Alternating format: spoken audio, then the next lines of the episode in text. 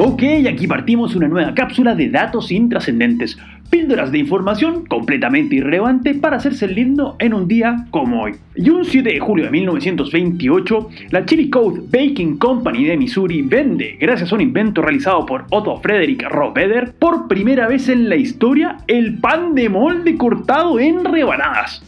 algo que sería publicitado por aquel entonces como el mayor avance en la industria panadera desde que se envolvió el pan, y que daría pie a la famosa expresión marquetera para alabar un nuevo producto afirmando que es lo mejor desde el pan rebanado. Y que quizás fue la frase empleada por Brian Epstein para persuadir a Lennon, McCartney y Harrison de que el nuevo baterista de los Beatles debía ser Ringo Starr, nacido justamente un 7 de julio de 1940 y que reemplazaría en el rol al pobre de Pete Best, que justamente al año siguiente se dedicaría a la panadería. Y la verdad, pese a que muchos podrían considerar que el bueno de Ringo fue el espectador más afortunado de todos los conciertos de los Beatles, ya que los vio desde atrás, la verdad es que ningunear al cantante de With a Little Help of My Friends o la entrañable Octopus Garden es una bajeza propia de alguien que no cacha nada o destila amargura,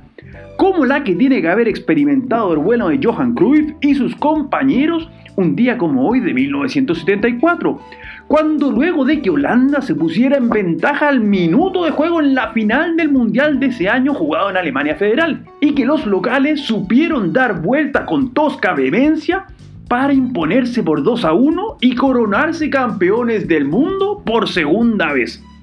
Pasaron los años y en la retina quedó el buen juego de esa naranja mecánica holandesa, que revolucionaría el fútbol para siempre. Pero lo cierto es que la corona quedó en manos de Alemania Federal,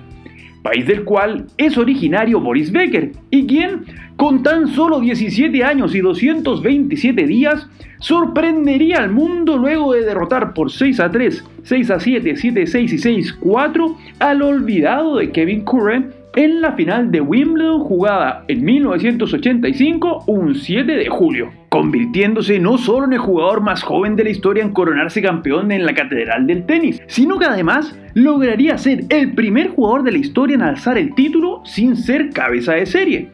Toda una gracia para un cabro que ni siquiera era mayor de edad y que a partir de entonces tendría una carrera plagada de éxitos, ganando además el abierto de Australia, el de Estados Unidos y que lo vería alcanzar el número uno del ranking mundial en 1991.